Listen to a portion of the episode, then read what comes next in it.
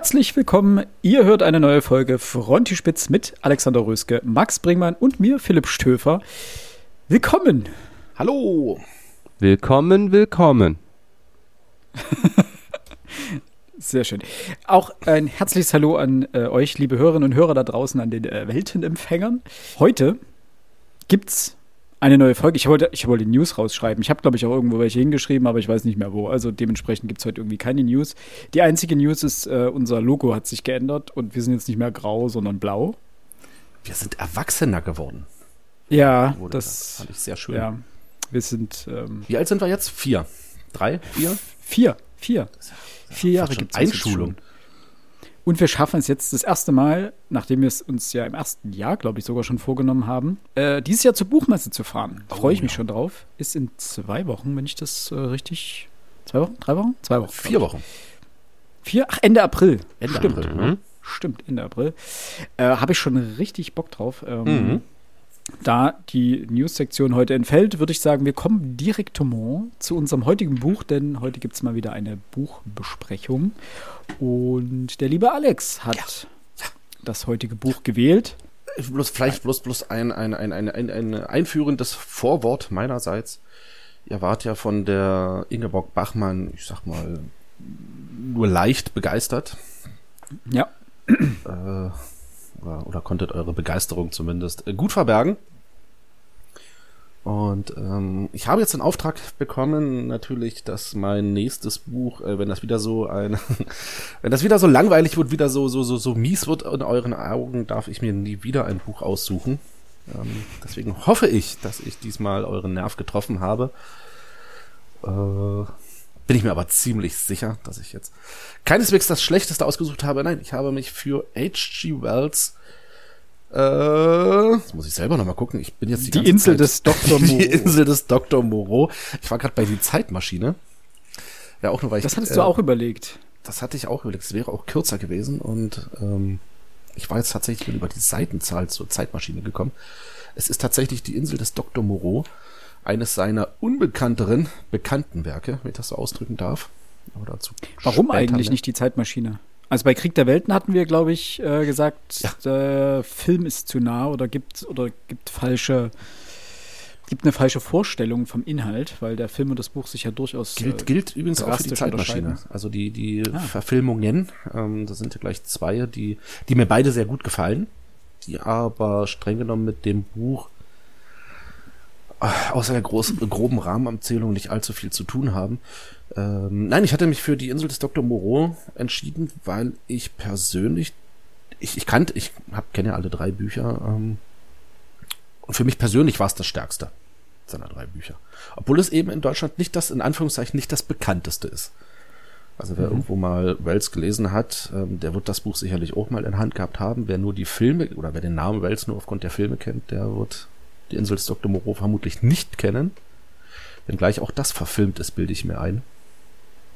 Weiß ich gerade nicht. Das, Und ich habe gerade überlegt, er ist bei dem Film Krieg der Welten, beziehungsweise bei den Zeitmaschine-Verfilmungen ersichtlich, dass es sich um eine Buchverfilmung handelt. Außer im Abspann irgendwie based on a novel by H.G. Wells oder sowas. Ich bilde mir ein, nämlich nicht. Zumindest nicht bei der Krieg der Welten-Verfilmung mit äh, Tom Cruise. Aber es gibt, glaube ich, auch eine BBC-Miniserie Krieg der Welten und selbst die, Ach, die basiert ja nur lose drauf. Die hat mit dem Buch überhaupt nichts mehr zu tun. Also das genau. ist, die finde ich auch nicht besonders gelungen, die Verfilmung. Habe ich mich wahnsinnig drauf gefreut. Halt gar nicht wahr. Ähm, es kamen vor zwei Jahren zwei Serien raus, die sich ähm, auf Krieg der Welten beziehen. Einmal eine, die auch versucht, im viktorianischen England zu spielen, mhm. die noch relativ nah dran ist. Die meinte äh, ich, glaube ich. Die meintest du auch. Nicht die, die besteht aus drei Folgen. Das sind, glaube ich, bloß drei Folgen. Mhm. Äh, wovon zur damaligen Zeit, als die rauskamen in Deutschland, bloß zwei ähm, zu sehen waren. Und gleichzeitig war eine äh, wirklich nur auf den Motiven von diesem Roman basierende Serie rausgekommen, aber ich weiß jetzt nicht, ob die von der BBC war. Ähm, sechs Teile in der ersten Staffel, es kam dann noch eine zweite Staffel raus, die aber, sagen wir mal, moderner Science-Fiction-Quatsch ähm, ist. Also das ist, das hat mit dem Buch dann tatsächlich überhaupt nichts mehr zu tun, also außer der groben Idee, dass wir von Außerirdischen angegriffen werden und das ist ja nur Nichts Neues. Nichts Alter Neues. Hut. Genau, genau, genau. Dann, wenn Max äh, keine weisen Vorworte mehr noch zum Buch hat, ähm, dann, Alex, würde ich sagen, machst du ein bisschen was zu H.G. Wells? Dann erzähle ich ganz grob was zum Leben. H.G. Wells, ähm, Herbert George Wells, besser bekannt eben als H.G. Wells, ist der vermutlich oder einer der vermutlich einflussreichsten Autoren des 20. Jahrhunderts, des frühen 20. Jahrhunderts. Geboren bereits 1866 in Bromley oder Broomley, ähm, Großbritannien. War dementsprechend englischer Schriftsteller äh, und gilt als Pionier, als Urbegründer oder als einer der Urbegründer der Science Fiction. Und in Deutschland ist er, das hatten wir gerade schon gesagt, vor allem für seine beiden Romane Den Krieg der Welten und Die Zeitmaschine bekannt. Er hat darüber hinaus weit, weitaus mehr Science-Fiction-Romane geschrieben. Er hat viel mehr Romane geschrieben, die man auch so der klassischen Gruselliteratur äh, zuordnen kann. Und er hat am allermeisten Sozialromane geschrieben, die in Deutschland fast unbekannt sind. Und wer sich die Mühe macht, auf Wikipedia mal nachzuschauen, dort ist wirklich nur eine Auswahl an ähm, Büchern, die Wells geschrieben hat, zu finden. Und diese Auswahl umfasst in der deutschen Wikipedia-Seite 100, über 100 über 120 Eintragungen. Hat mich äh, übrigens an äh, Jules Verne erinnert, seine mhm. Produktivität. Er wird ja gerne, ähm, es wird ihm ja gerne nachgesagt, dass er von Jules Verne inspiriert worden wäre. Dafür gibt es allerdings irgendwie keine Belege. Aber diese Produktivität findet sich ansonsten mir bekannt, hauptsächlich bei Jules Verne, der ja auch eine Riesenlatte an Büchern produziert hat oder an Texten produziert hat, so rum. Daran musste ich mich nur erinnert fühlen. Vieles Bitte, davon ist, ach, überhaupt kein Problem. Vieles davon ist, ja, muss fast schon sagen, leider gar nicht erst ins Deutsche übertragen worden und die Romane, die übertragen worden sind, die kommen eben vor allem aus der Science-Fiction-Ecke, deswegen verkennt man ihn vielleicht auch so ein wenig als ein Science-Fiction-Autor, was er klassischen Sinne gar nicht, gar nicht ist oder beziehungsweise nicht nur ist. Er ist ja quasi das, was H.P. Lovecraft für die Horrorliteratur ist, ist er ja für die Science Fiction. Er ist ja, und was H.P. Baxter wahrscheinlich für Techno ist. Ähm, er ist ja Begründer äh, des der modernen Science-Fiction-Literatur. Da bin ich nachher sehr gespannt über eure, äh, da können wir nachher mal eine wunderbare Diskussion führen, weil viele Motive aus, aus Die Insel des Dr. Moreau finden sich schon früher. Mhm. Und wette ich mit euch, wenn ich euch das sage, sagt ihr, ah, natürlich. Okay. Ähm, genau, er war nicht nur, er war nicht nur Schrift, er war nicht nur Schriftsteller, er war nicht nur Schriftsteller, er war auch äh, studierter Physiker, Chemiker, Geologe, Astronom und Biologe. Also ich weiß nicht, ob ihn als Universalgenie ähm, bezeichnet solle, aber er war zumindest sehr, sehr gebildet. Biologie hat er übrigens bei jemandem studiert, der ein radikaler Vertreter der Darwin oder Dar Darwinschen Theorie gewesen war. Ähm, die sich Wells natürlich äh, für sich übernommen hat und das findet sich in vielen, vielen ähm, seiner Bücher wieder, die, die Idee einer, einer Entwicklung der Menschenrasse, der, der Mensch, des Menschen als solches. Sein zweiter Roman bereits war Die Zeitmaschine. Das war für mich jetzt nicht so bewusst, dass, dass er so früh eigentlich sein, sein, sein ganz großes Buch geschrieben hatte, sein, sein, seine bekanntesten Bücher, ähm, kurz danach auch schon ähm, Der Krieg der Welten und wiederum kurz danach wurde das Buch geschrieben, ähm, Die Insel des Dr. Moreau, welches wir heute ja besprechen. Also die Science-Fiction-Literatur stammt äh, so, so eher aus seinem, seinen Anfangsjahren, während er sich später immer weiter ähm, in die soziale äh, Literaturrichtung verschoben hat. Bezüglich dieser Romane muss man sagen, dass Wells ein ausgesprochener Sozialpessimist gewesen ist und er seine Bücher vor allem deswegen verfasst hat, äh, um die Menschheit nichts weniger als die Menschheit verbessern wollte er. So sein ein, ähm, ein, ein, ein hehres Ziel, ein großes Ziel. Äh, ob ihm das gelungen ist, ähm, eines dieser, dieser sozialen kritischen Romane zählt übrigens auch die Insel des Dr. Moreau, wenn gleich noch der Science Fiction verhaftet. Mehr möchte ich Ihnen gar nicht sagen, der Werdegang als solcher, die Studien in einer Tuchfabrik gearbeitet hat, wo er unglücklich war, wo er rausgeflogen ist, wo er das Leben der Reichen kennengelernt hat, ähm, wo er kennengelernt hat, wie die Reichen mit den Armen um, umgegangen sind. Alles Themen, die sich auch aufgrund seiner, seiner Studien natürlich, er hatte den Blick für solche Sachen gehabt, ähm, die sich dann natürlich auch in, in seinen Büchern wiedergefunden haben. Er hatte nicht viel Zeit. 1946 verstarb er in London sein Werk hat ihn natürlich weit, äh, weit über viele Jahre hinaus überlebt. Er gilt, wie gesagt, als der größte, einer der größten Autoren des 20. Jahrhunderts. Er ist nicht nur in der Literatur einflussreich, er ist weit über die literarischen Grenzen hinaus äh, auf unsere Kultur gekommen, beziehungsweise hat diese beeinflusst. Wir werden nachher sicherlich das eine oder andere noch nennen, zwangsläufig nennen müssen, nur wenn wir über seine Bücher sprechen. Und ich bin jetzt wirklich gespannt, was ihr zu dem Buch, welches ich euch ausgewählt habe, ähm, sagt in eurer Kurzeinschätzung. Ich würde da das als allerletztes meinen Senf dazugeben wollen. Und jetzt bitte ich euch, sucht euch aus, wer möchte anfangen? Ich habe noch zwei kleine Ergänzungen. Ja, Ähm, bitte. Ich fand es sehr interessant, als ich jetzt noch mal ein bisschen was zu ihm gelesen habe, dass er in seinem Buch The World Set Free, also die befreite Welt von 1914, die äh, Entwicklung der Atombombe vorausgenommen hat, gewissermaßen. Und das stand jedenfalls, ich glaube, auch bei Wikipedia, dass daraufhin er der Namensgeber für die, diese Waffe wurde. Oder aus diesem Buch, das wollte ich nochmal nachschauen. Ähm, das fand ich irgendwie ganz interessant. Das wäre sehr beachtlich.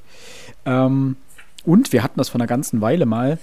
Der Erste Weltkrieg, äh, den hat er genannt Krieg zur Beendigung aller Kriege. Dieses Zitat stammt unter anderem von ihm, denn es stammte noch von einem amerikanischen Präsidenten, hatten wir damals, glaube ich, gesagt, als wir über, ich bilde mir ein, wahrscheinlich äh, im Westen nichts Neues gesprochen haben. Woodrow Wilson. Woodrow Wilson, genau.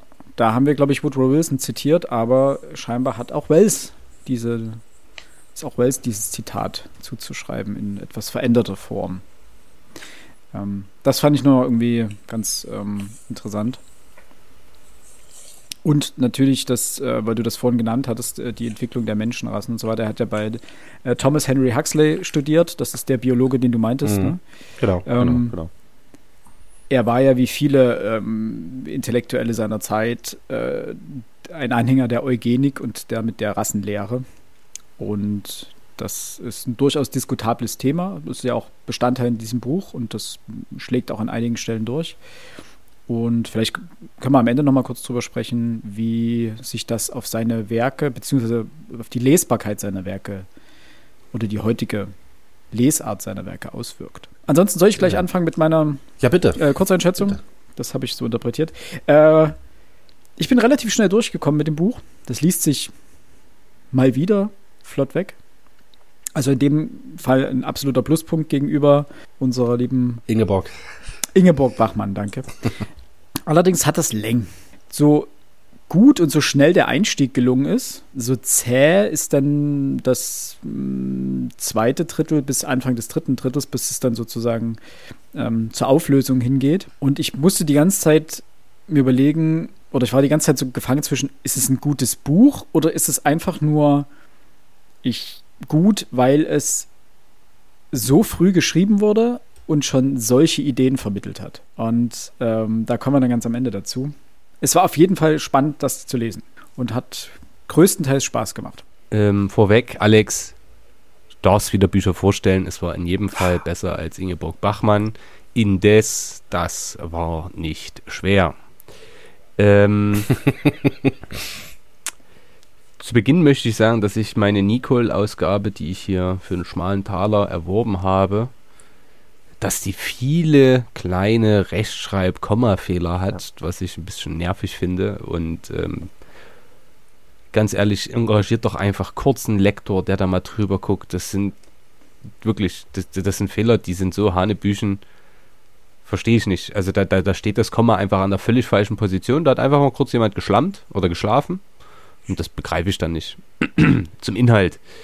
Ähm, ich habe bewusst nichts davor dazu gelesen. Ich fand die Geschichte grundlegend spannend. Sie hat, wie Philipp schon sagte, zwischendurch auch Längen, die ich aber mir damit erkläre, dass es ja auch als eine Art Fortsetzungsroman in einigen Zeitungen erschienen ist, sodass man da manchmal Dinge wiederholen muss, die, wenn man das Buch jetzt am Stück liest, natürlich gar nicht notwendig sind, weil man natürlich sich daran noch erinnern kann, was bei einem bei einer Zeitungsausgabe, wenn das jetzt jeden Tag oder jede Woche einmal erscheint, äh, durchaus nachvollziehbar ist.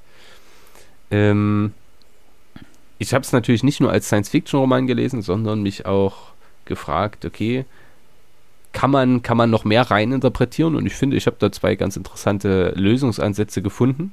Ich finde, H.G. Wells ist da auch Kind seiner Zeit, der natürlich irgendwo die Industrialisierung und den extremen Fortschritt verarbeitet hat.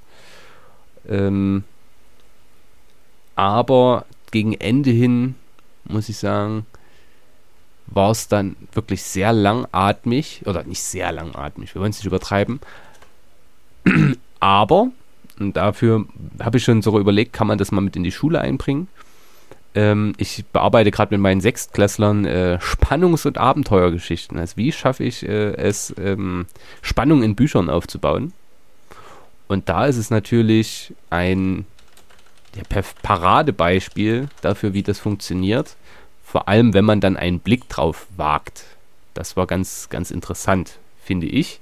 Ja, ich war, wie soll ich es ausdrücken, jetzt nicht, äh, ich war weder himmelhoch jauchzend, noch war ich zu Tode betrübt. Also das ist erstmal schön, dass ich rehabilitiert bin und mit diesem Buch nicht erneut äh, einen Durchfaller äh, Schiffbruch erleide. nicht schon wieder Schiffbruch erleidet habe, genau. Ja. Ähm, wie schon sagte, ich habe das Buch ähm, mich für dieses Buch entschieden, weil für mich persönlich ähm, es von den drei Büchern, die ich von Wells bisher gelesen habe, das äh, spannendste ist.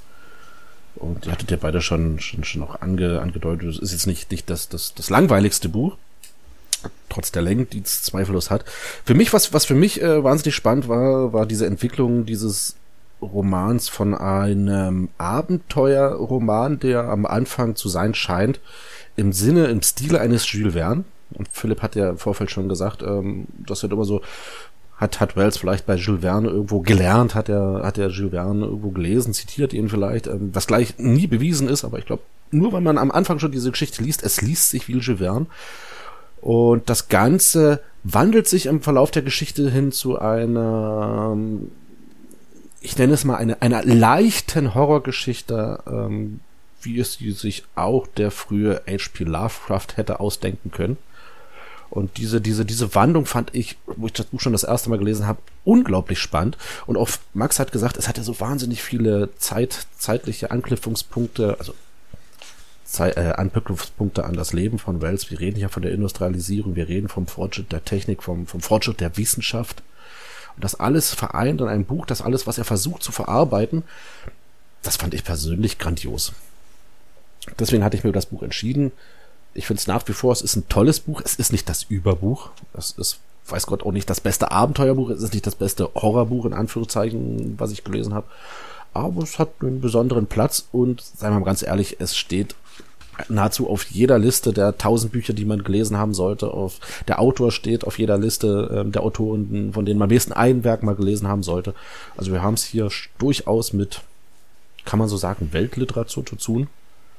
Und dafür ist es nicht schlecht um kurz auf das zurückzukommen, was du gesagt hast, äh, Max, äh, die äh, Schreibfehler beziehungsweise die Kommasetzung. Ähm, wir alle haben hier die Nicole-Ausgabe von 2017, glaube ich, müsste das sein. Mhm. Genau, Oktober 2017 im Nicole Verlag erschienen. Das ist eine 7-Euro-Ausgabe, Hardcover immerhin. Ähm, dahingehend ganz cool. Übersetzt von Eileen Konrad. Das Problem bei solchen Klassikern ist, und das ist mir jetzt häufiger schon aufgefallen. Das betrifft Nicole, den Nicole Verlag, das betrifft den Anaconda Verlag. Ja. Aber das ist ein Problem, was ich mittlerweile bei vielen Klassikern ähm, gefunden habe. Das trifft den großen Gatsby, das trifft die Schatzinsel. Aber bei diesen ganzen kleinen Klassikern sieht man das häufig, dass sie entweder schlecht übersetzt sind, schlecht lektoriert sind oder schlecht gesetzt sind oder alles dreist zusammen. Man muss natürlich sagen, wenn, wenn du Anaconda siehst mit 4 Euro für das Buch, dann nimmt, greift man auf die äh, Version zurück, die man irgendwie günstig irgendwo einkaufen kann. Und das ist dann im Zweifelsfall nicht die bestlektorierte. Bin dann immer ein bisschen hin und her gerissen. Es gibt ja vom, ist das auch der Nicole Verlag, der die, diese, diese wunderbaren Leinenbücher ja. macht? Ja. Ist auch Nicole, ne? Genau. Die sehen wunderbar aus, die sind echt schick, aber ich kaufe sie mittlerweile ungern, weil die Übersetzungen drin teilweise Murks sind oder zu viele Rechtschreibfehler drin sind oder wie du jetzt gemeint hast, auch Kommasetzungen ein bisschen Hanebüchen ist. Und dann, da, dann bezahle ich dann doch lieber die drei, vier Euro mehr und kaufe eins bei Diogenes oder DTV oder sonst wo, wenn es die dort gibt. oder Reklam und dann aber wenigstens ordentlich lektoriert. Darf ich ein gleich, also sofort auf der ersten Seite ein Beispiel bringen, bei dem mir das mit der schlechten Übersetzung aufgefallen ist? Bitte. Zeile 5 heißt, es wurde mein Onkel Edward Prendick, ein Privatmann. Das heißt nicht Privatmann, sondern ein Privatier. Und ein Privatier ist was anderes als ein, also vielleicht ist da auch meine, meine persönliche Sprachwahrnehmung eine komische. Aber ich äh, lese mir ja dann auf verschiedensten Seiten noch durch, äh, was ich hätte alles wahrnehmen können. Und dann stieß mir dieses Wort Privatier so auf und ich dachte, hä, warum denn Privatier? Wo ist denn das gefallen? Und wenn ich mir das überlege, dann killt das an einigen Stellen sicherlich die Übersetzung, bei denen ich mir manchmal auch dachte, ach, hä? So, warum, warum jetzt so? Warum passt dieses Wort hier nicht, aus meiner Sicht? Und äh, Privatier ist da halt ein ganz gutes Beispiel, wie ich finde. Vielleicht verstand man 2017, als ich noch jung war, äh, Privatmann auch als ein Privatier, aber äh, das ist für mich nicht das Gleiche. Ja, der Unterschied ist ja, und das ist das, was hier falsch suggeriert wird, der Privatmann ist ja einfach nur die nicht geschäftliche Person. Ja, also wenn ich genau. irgendwo hinreise als Privatmann, dann reise ich nicht geschäftlich, sondern eben nur für meine persönlichen Interessen. Während der Privatier jemand ist, der finanziell und gesellschaftlich so gut gestellt ist, dass er keiner Erwerbstätigkeit nachkommen muss. Das heißt, es ist einfach ein reicher Mensch, der es nicht nötig hat, arbeiten zu gehen. Das ist Jetzt muss ich mal. Ähm, Und das genau ergibt dann eine ganz andere gehen. Bedeutung, ja. Weil ähm, genau das ist die Definition für Privatmann. Männliche Person, die keinen festen Beruf, in Klammern mehr, ausübt, sondern von ihren privaten Mitteln, einer Rente oder ähnlichem lebt. Privatmann, nicht Privatier. Also, ich habe jetzt noch mal kurz nachgeguckt. Es ist synonymisch zu verwenden. Und ah, okay. ähm, dadurch, dadurch will ich jetzt gar nicht den großen, die große Kritik raushängen lassen. Und ich habe auch im Original nachgeschaut. Dort heißt es a private gentleman. Wohin, wo, warum ich jetzt anders, wenn ich beim Wörterbuch der deutschen Sprache in, Mannheim nachgucke, ist die Verwendung in den 90er Jahren nochmal relativ hoch und sinkt daraufhin extrem ab ja, und war äh, vor 1950 extrem hoch. Na, und demgegenüber der Privatier wird viel häufiger benutzt. Als das Wort Privatmann. Als das Wort Privatmann, zusammen, vor allem in diesem. Mhm. Wobei, nein, kann ich gar nicht sagen. das, was wir heute wahrscheinlich sagen wär, würden, wäre Rentner. Ob wenn das für mich nicht das Gleiche ist. Äh, du kannst bei der, beim deutschen Wörterbuch, äh, de, dem Wörterbuch der deutschen Sprache, kannst du gucken, wie viele, wie oft es benutzt wird. Und Privatier mhm. liegt ungefähr bei, würde ich sagen, heute ungefähr 0,2 Millionen Treffern. Demgegenüber der Privatmann liegt heute noch bei mindestens 500.000. Also mehr als doppelt so oft wird es benutzt, auch wenn ich das in der Form nicht kenne. Und das wundert mich. Aber ich traue dem Wörterbuch äh, der deutschen Sprache, weil die eine, eine Korpusanalyse machen, die definitiv vertrauenswürdig ist.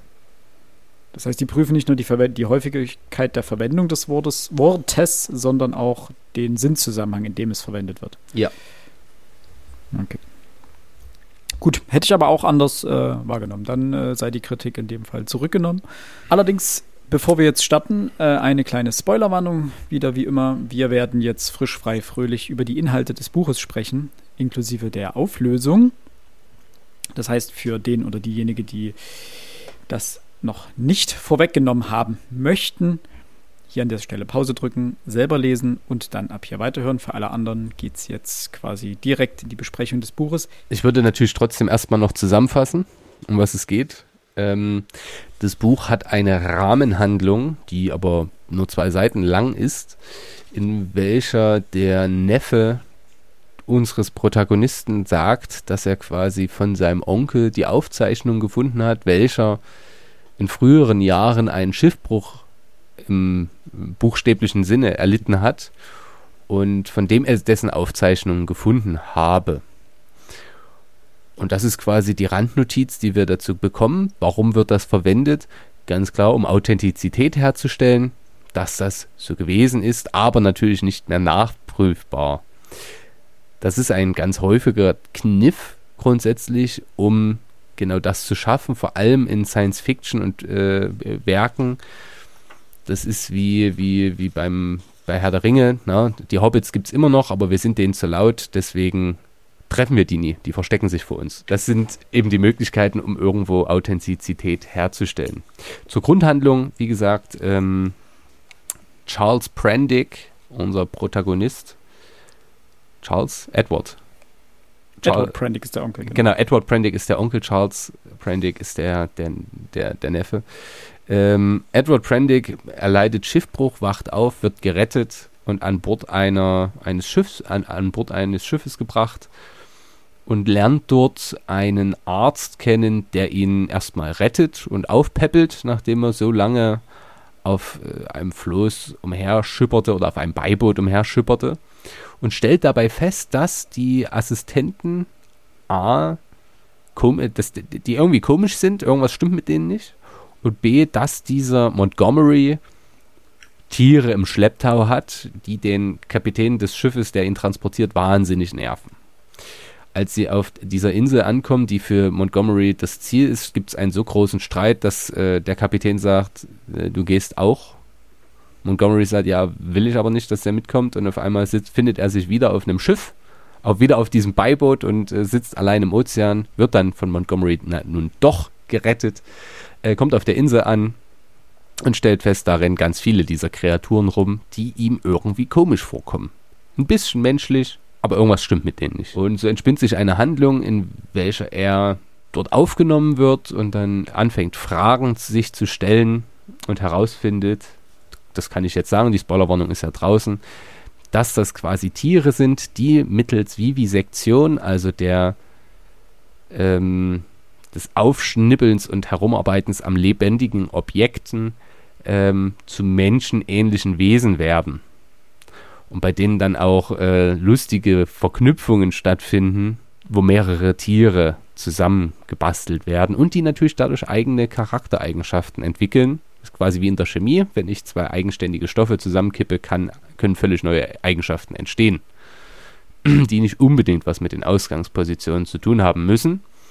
Ähm, zuerst flieht er, als er das rauskriegt und äh, landet bei diesen Tiermenschen und lernt deren Religion kennen, mit Hilfe derer er mit, mit Hilfe der ähm, Moreau es schafft, dass sie sich halbwegs menschlich verhalten und quasi mit Hilfe einer Religion Wesen, die eigentlich in der Überzahl und stärker sind, äh, gebändigt werden.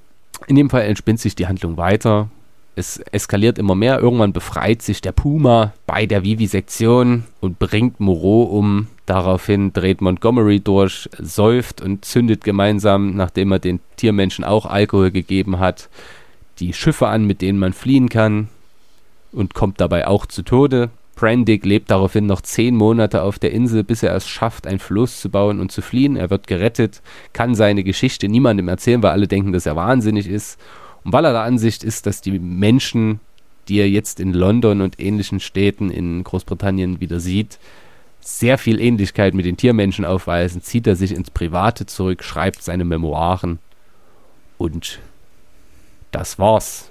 Ich finde, das war gar keine so schlechte, etwas sehr lange Zusammenfassung, aber damit ist quasi erzählt, um was es geht. An der Stelle äh, nochmal zwei Dinge zusammenbringend, nämlich einmal das, was du vorhin gesagt hast, äh, Alex, dass dieses Buch durchaus ins, ins Genre des Horror abdriftet zwischendrin.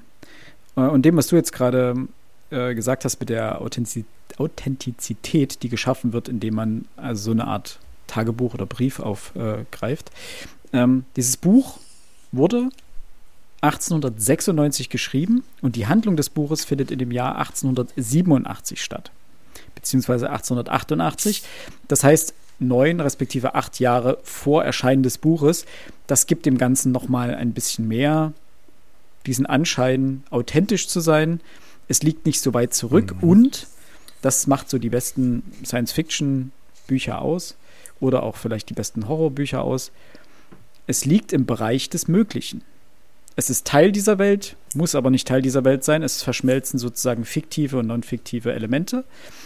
Und um Cluedo zu zitieren, es könnte so gewesen sein. Genau, oder um äh, Jonathan Frakes zu zitieren. So ist es passiert in Pennsylvania 1995. War es nicht immer in Florida? Zeugen berichtet. Ein Pärchen. Das, genau. Weiß ich. Es war doch, war doch immer irgendein Bundesstaat hat er doch nur genannt, wenn es geht, und dann noch eine Jahreszahl, damit es möglichst vage geblieben ist. Und darauf zu kommen, dass es äh, ein Horror, Stück Horrorliteratur ist, auch zu, zu teilen. Ähm, wenn man das als Leser oder Leserin 1896 äh, sich äh, zu Gemüte geführt hat, in einer Zeit, in der die Wissenschaft, die moderne Wissenschaft, immer mehr aufblühte, in Zeiten der Industrialisierung, waren die hier geschilderten Experimente durchaus im Bereich des Vorstellbaren. Es war nah genug dran, dass Menschen sich das vorstellen könnten, konnten. Nee. Und zu Beginn denkt unser Protagonist ja noch, dass dort Menschenexperimente durchgeführt werden, also dass äh, Menschen die Attribute von Tieren gegeben werden. Und erst später findet er heraus, dass es genau andersrum ist, dass ähm, dieser Doktor Tiere durch das Auseinandernehmen und Zusammenstückeln und Versehen mit anderen Tierelementen ein menschliches Antlitz gibt und auch menschliche Verhaltensweisen sozusagen antrainiert, aber es eben nicht vollständig schafft, aus ihnen Menschen zu machen, obwohl das sein, sein Ziel ist ja letztendlich, beziehungsweise auch der Grund dieser Experimente sind ja natürlich auch der Grund, warum Dr. Moreau, der, der Titelgeber des Buches, auf dieser Insel gelandet ist, da er aus der British Society gewissermaßen ausgeschlossen wurde. Und Montgomery muss ja irgendwas getan haben, was ihn ebenso dorthin getrieben hat. Er, also das wird nur zweimal angedeutet oder dreimal, dass er irgendwas genau. getan genau. habe. Ein Moment, in dem er einen Fehler machte, der, der, dazu führt, dass er jetzt auch auf dieser Insel ist und nicht zurück kann. Und vielleicht jetzt, bevor wir in dem Buch weiterzugehen, haben wir jetzt auch schon wieder über die, die wissenschaftlichen Fortschritt und über die Industrialisierung gesprochen. Das muss man vielleicht für die, die es jetzt nicht genau wissen, nochmal ganz kurz vor Augen halten, was das um 1900 eigentlich bedeutete. Die Industrialisierung von England ausgehend hat ja zu dem Zeitpunkt größtenteils Europa schon, schon erfasst. Ähm, man fing an, Dampfmaschinen zu bauen, die eine unfassbare, damaliger Hinsicht, unfassbare Kraft entwickeln konnten, ja, die jeder tierischen, jeder menschlichen Kraft ein Vielfaches überlegen gewesen sind. Ähm, neue Materialien wurden erschaffen, ne? die, die äh, gerade im, im, Bereich der Metalle wurden Legierungen erschaffen, die zu dem härtesten gehörten, was der Mensch bis damals ähm, erschaffen hat. Die, die Wissenschaft, die Mathematik ging voraus. Man konnte auf einmal Dinge berechnen, die noch nicht mal da gewesen sind. Also der Mensch war zu, dem, zu der damaligen Zeit in der Lage oder glaubte in der Lage zu sein, gewissermaßen Herr über die Natur zu werden. Interessanterweise, ähm, dieses Denken hat 1912 eigentlich den ersten wirklich großen Dämpfer, nämlich mit dem Untergang der Titanic. Das unsinkbare Schiff, das hat man nicht umsonst unsinkbar genannt, ja. Es, es musste unsinkbar sein, weil es war damals das modernste Schiff, es war von Menschheit erschaffen, es musste der Natur überlegen sein. Das war das Denken, ähm, was zur Zeit, als Wells diesen Roman geschrieben hat, in der, in der damaligen europäischen Gesellschaft herrschte. Der Mensch steht über der Natur und das ist natürlich nur ein kleiner Schritt und das, da hat Philipp vollkommen recht, es lag im Bereich des Möglichen, es ist nur ein kleiner Schritt, dass der Mensch nicht nur die Natur, sondern auch die Wesen der Natur nach seinem Gutdünken formen kann. Das ist so der Hintergrund, der, der, der denkerische Hintergrund hinter diesem Roman. Ähm, was einerseits sicherlich dazu führte, dass er schon bei Erscheinen eine breite Rezeption erfuhr und sicherlich deswegen auch sehr gerne gelesen wurde, schon zu damaliger Zeit. Und interessanterweise, auch das hat, ist ja schon angedeutet worden, er ist ja bis heute aktuell. Also ähm, die, die, die Medizin, äh, die Gentechnik etc., das sind ja nur eine Klonschaft Dolly meinetwegen, um da mal bloß ein Beispiel zu nennen. Also bis heute müssen wir uns ja mit der Frage mhm. auseinandersetzen, wie weit der Mensch eigentlich gehen darf. Zu damaliger Zeit, wo das alles noch am Anfang war, aber war zumindest der Glaube darf, äh, da, dass es der Mensch auch tatsächlich kann. Das wollte ich bloß mal einwerfen an dieser Stelle. Man merkt ja auch, dass Wells ähm, Physik, Chemie und Biologie studiert hat. Ja, das ist, natürlich. Ich, hab, ich hatte so kurz diesen, diesen äh, Frank Schätzing-Vibe Mhm. Was Frank Schätzing in unserer jetzigen Zeit mit dem Schwarm, also jetzigen Zeit, das ist ja auch schon ein paar Jahre her, aber mit dem Schwarm geschaffen hat, war ja, er ist ja auch Wissenschafts-, oder was heißt auch, er ist ja Wissenschaftsjournalist, hat sehr gut recherchiert und auch das ist ja ein Buch, wo man zu gewissem Grad ähm, auch sagen kann, okay, das ist durchaus möglich soweit, mal abgesehen vom Ende dann vielleicht. Aber viele Dinge darauf beruhen ja auf wissenschaftlichen Tatsachen und ähnlich fühlt es sich hier an. Und wenn wir jetzt überlegen, dass mittlerweile ähm, Schweineorgane, also Organe von Schweinen gezüchtet werden, die dann Menschen implantiert werden können, dann ist das nicht sonderlich fern, was hier passiert. Und das ja. meinte ich ganz am Anfang, als ich sagte, ich weiß nicht, ob es ein gutes Buch ist oder ob es wirklich, ob, oder ob ich es nur deswegen so gut finde, weil es 1896 geschrieben wurde und all diese Ideen so hochaktuell sind. Ähm, darauf können wir gerne gleich nochmal zu sprechen kommen. Aber ich würde gerne, glaube ich, mit Max seinen Interpretationsansätzen starten. Ich weiß gar nicht, ob ihr es vorhin mit erwähnt habt, aber H.G. Wells war Sozialist. Und äh, zuzüglich zu seiner eher sozialistischen Einstellung würde ich sagen, dass man dieses Buch genau in dieser Weise lesen kann. Denn, ihr hattet vorhin gesagt, ähm, der technische Fortschritt äh, grassiert, aber es stellt sich eben mhm. im gesamten 19. Jahrhundert, vor allem im späteren 19. Jahrhundert, durch die zunehmende, wie hieß es immer, Urbanisierung und Pauperisierung, also Verarmung ganzer Bevölkerungsgruppen, immer wieder die Frage, wie geht man mit dieser sozialen Frage um? Ähm, und dahingehend äh, kann man ja das kommunistische Manifest rezitieren, Arbeiter aller Länder vereinigt euch, dann seid ihr stärker. Und wenn man das so liest und auf die Insel des Dr. Moreau adaptiert, dann sind die Tiermenschen quasi die Arbeiter. Und zwar gelesen, jetzt, na, man muss das bitte jetzt nicht meinen Gedanken missverstehen, dass ich äh, quasi arbeitende Menschen als äh, intellektuell unterlegen betrachte. Aber man kann es so wahrnehmen, dass man sagt, okay, die sind vielleicht intellektuell nicht so clever, aber rein von der Kraft und der Menge sind sie stärker als die drei, die sie beherrschen.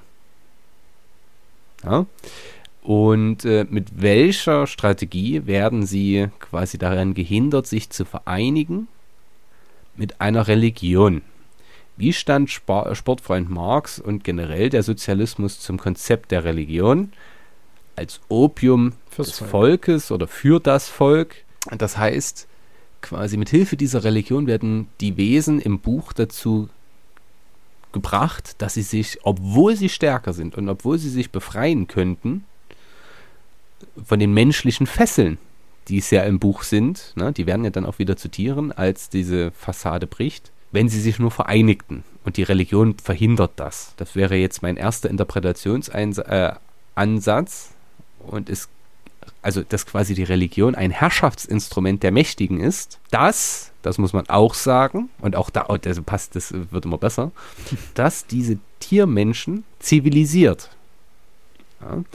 Und das quasi auch, wenn man das jetzt überträgt, dass die Arbeiter von der Religion in ihrer Einfachheit zivilisiert werden und sobald die wegfällt, werden sie zu unzivilisierten Geschöpfen, nämlich zu revolutionären Geschöpfen, die für ihre Rechte kämpfen, aber die gottgegebene Ordnung des Adels, denken wir immer dran, er ist Brite, in Frage stellen.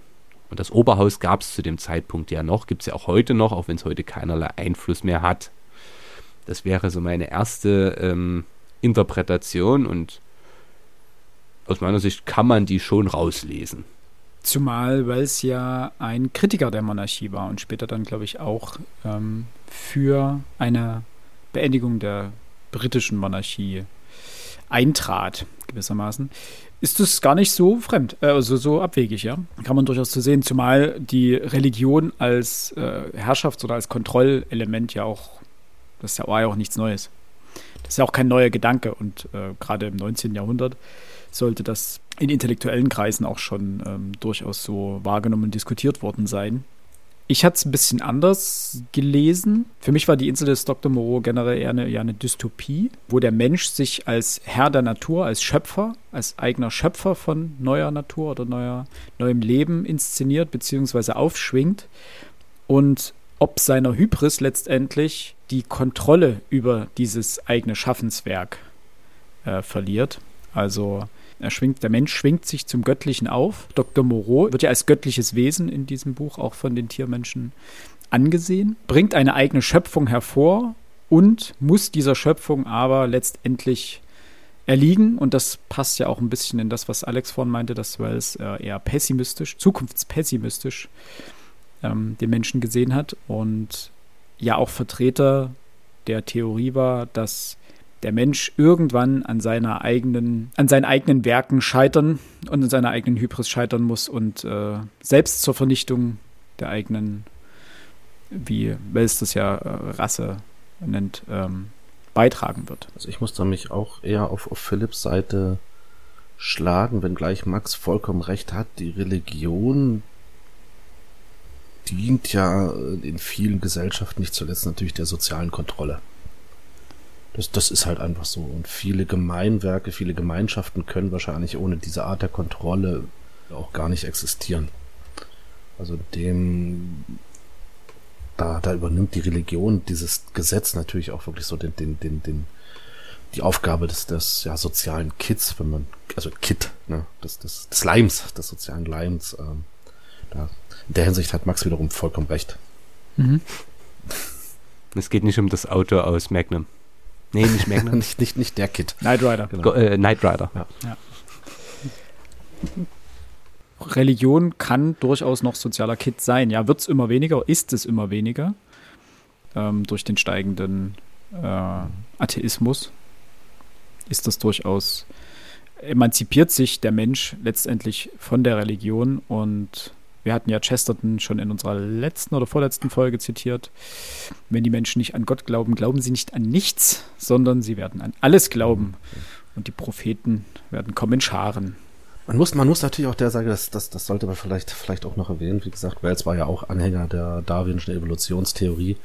Äh, dementsprechend konnte das, was in der Bibel steht, konnte das, was die christliche Religion ähm, als Aussage in die Welt trägt, genau. natürlich nur falsch sein. Ja. Also das, für ihn war das, war das unsinnig. Ähm, da ist es umgekehrt natürlich schon wieder sehr interessant, dass sich Wells dann dennoch der Religion bedient, um eben die, die Tiere, ähm, den Tieren das Gesetz überzustülpen. Ähm, würde ich hier vielleicht auch wirklich als Religionskritik sogar lesen, ein, ein Stück weit. Also etwas, was der eigentlichen Befreiung des Geistes, der eigentlichen Befreiung des Individuums zuwiderläuft, beziehungsweise es daran hindert. Ja, nicht nur als Re hm? Weil es ist vielleicht ein bisschen weit gegriffen, aber. Nee, finde ich gar nicht mal. Finde ich gar nicht mal zu weit gegriffen. Also ich weiß nicht, ob ich so weit gehen würde und sagen würde, das ist eine Religionskritik im Klassischen, sondern eigentlich eher eine Religionsnegierung. Also die pure Existenz von Religionen als Unfug abtuns, beziehungsweise also in ihrer eigenen also die Religion als Ideologie sozusagen als Unfug abtun und ihr den einzigen Zweck, den er ihr zugesteht, ist die Kontrolle einer Gesellschaft.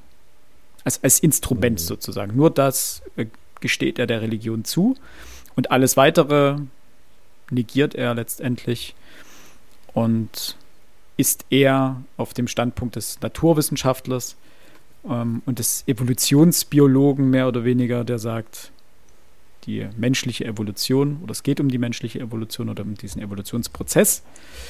Und der hat mit Moral erstmal überhaupt nichts am Hut. Und, und das mhm. zugespitzt, führt irgendwann dazu, dass der Mensch sich zu hoch aufschwingt, Icarus gleich, zu nah an die Sonne fliegt, dann abstürzt und an seiner eigenen Schöpfung zugrunde geht. Der zweite Ansatz, ich bitte da mich nicht falsch zu verstehen, sondern das zu lesen ähm, aus der Position eines Autors des späten 19. Jahrhunderts, der noch absolut rassistische ähm, Denkstereotype in sich trug. Für mich ist es auch eine Geschichte des, der Kolon ja, eine Kolonialgeschichte, wenn man so möchte. Nämlich der Glaube, dass man und deswegen sage ich jetzt mich bitte nicht falsch verstehen, man kann es aber so lesen, dass die Tiermenschen quasi die kolonialisierten Menschen in Afrika sind, so von der ähm, Analogie her. Und die drei Briten auf der Insel quasi die ja, Ko Kolonialherren, die versuchen, und deswegen, ne, diese zu zivilisieren, indem sie sie insoweit verändern, dass sie aus ihrer Sicht zivilisiertere Züge tragen. Aber, und jetzt kommt der rassistische Gedanke dahinter, also die anderen waren jetzt auch schon rassistisch, aber das ist nicht der Punkt, ähm, dass sie A, niemals, egal wie hart gearbeitet wird, genauso zivilisiert sein können wie die Herrenmenschen von der, von der Idee her. Und B, dass sie, sobald diese wieder gehen, in ihren Naturzustand zurückfallen werden. Und ich glaube, so kann man das auch lesen. Plus, das ist das nächste, und der passt wieder meine Sozialismus-Idee, wenn sie sich zusammentäten, könnten sie die Kolonialherren definitiv vertreiben.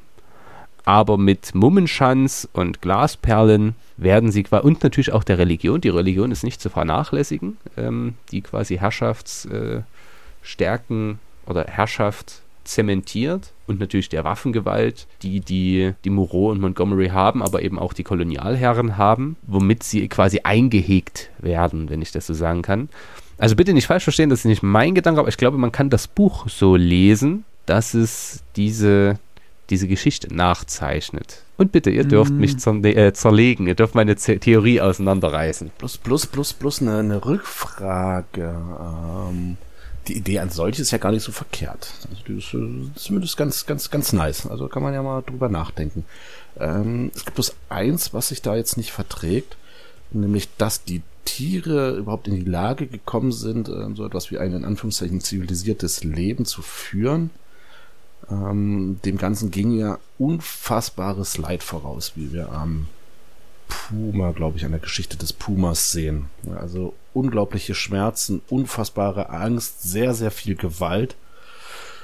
Äh, Stichwort Vivisektion, hast du ja auch schon gesagt. Das wäre doch dann aber auch schon wieder Kritik, um das jetzt bei dir zu bleiben, Kritik eben an den Kolonialen. Ja, dafür macht er sich übrigens auch stark. Ein Stück weit. Also dieses. Also H.G. Wells ist da tatsächlich ähm, zwar seinem Zeitdiskurs verhaftet, aber er setzt mhm. sich auch, zumindest schwöre ich, dass ich das gelesen habe, gegen eben genau diese Sachen ein, was nicht heißen soll, dass er nicht trotzdem rassistische Gedanken hatte, aber natürlich sieht er das kritisch. Dass, also anders, man muss ja nicht ein, ein Vordenker sein und nicht zu sagen, hey, lass sie doch einfach in Ruhe ihr Ding machen. Das interessiert uns doch nicht, wir haben doch eigene Sorgen mhm. von der Grundidee her. Auch wenn sie sich quasi nicht so zivilisiert verhalten wie wir, so sein Gedanke, aber wir müssen ihnen ja trotzdem kein Leid zufügen. So die Idee. Und ob das Fortschritt, und das ist das Interessante, wenn man es nämlich dann bis zu Ende denkt, dann ist seine Idee A, sie werden sich sowieso befreien und B, es wird gar keinen, gar keinen Fortschritt bringen für sie. Außer Leid wird es nicht zu Fortschritt führen. Und da würde ich sagen, kann man unsere beiden, also dein Einwurf und meine Ausgangstheorie gar nicht, äh, also die kann man schon irgendwo zusammenfügen, hätte ich gesagt. Würde ich grundlegend, also dem so zustimmen. Also die ganze Rassentheorie ist spürbar in dem Buch. Ähm, also was du auch gerade meinst mit, mit der Parallel zu den afrikanischen Kolonien vielleicht auch. Äh, das spricht er mehr oder weniger indirekt ja auch an, indem er die dort äh, lebenden Tiermenschen als primitive Wilde bezeichnet oder mit ihnen vergleicht. Damit macht er genau das. Er nimmt sich ein rassistisches Stereotyp, nämlich das des primitiven Wilden, und vergleicht es mit den, mit den Tiermenschen. Jetzt muss man einhaken, und das ist immer das Problem, wenn du ein Buch hast, das nicht von einem allwissenden Erzähler erzählt wird, sondern von einer Person. Das ist ja hier Edward Prendick, der dieses schildert. Mhm. Das heißt, wenn jetzt Rassismen vorkommen, kann man, also man könnte dieses Buch jetzt auch so schreiben und der Autor müsste diese Theorien nicht vertreten. Jetzt wissen wir bei H.G. Wells, dass er der Eugenik verhaftet war und dass viele dieser Gedanken auch von ihm als Schriftsteller kamen. Aber dieser Kniff, wenn du sozusagen eine fiktive Person so etwas schreiben lässt, charakterisiert der Text letztendlich erstmal nur diese fiktive Person, nämlich diesen Edward Prendick. Mhm. Und Edward Prendick vergleicht sozusagen diese Tiermenschen mit den primitiven Wilden. Zitat, Seite 46. Und nicht H.G. Wells, beziehungsweise ein allwissender Erzähler, der über den H.G. Wells uns was erklärt. Ähm, deswegen muss man bei, bei solchen Interpretationsansätzen immer ein bisschen schauen. Aber bei all dem, was wir über H.G. Wells wissen, stimme ich dir ziemlich genau zu, was das angeht. Man kann es auch so lesen. Ähm, ich habe es nicht so gelesen, obwohl die Parallelen und die Vergleiche überall oder sehr häufig da waren.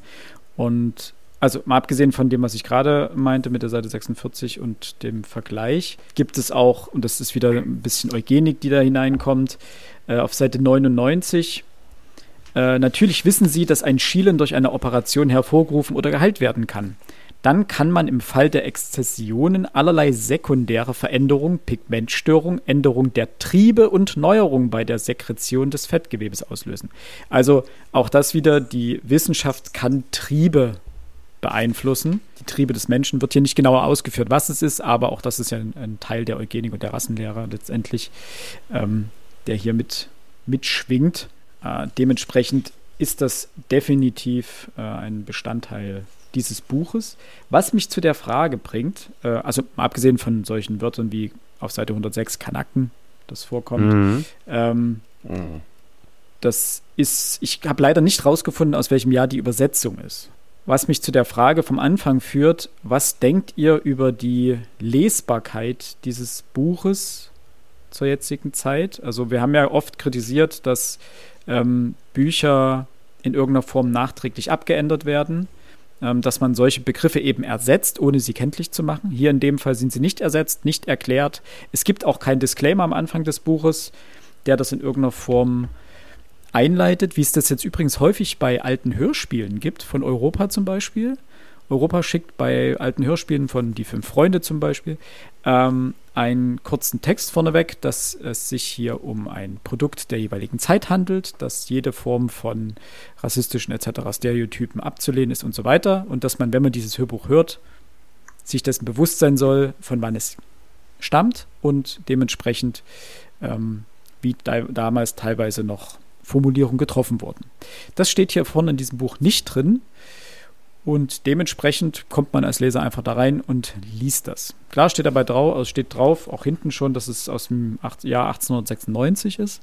Nichtsdestotrotz kann man das ja nicht generell voraussetzen bei einem Leser oder einer Leserin.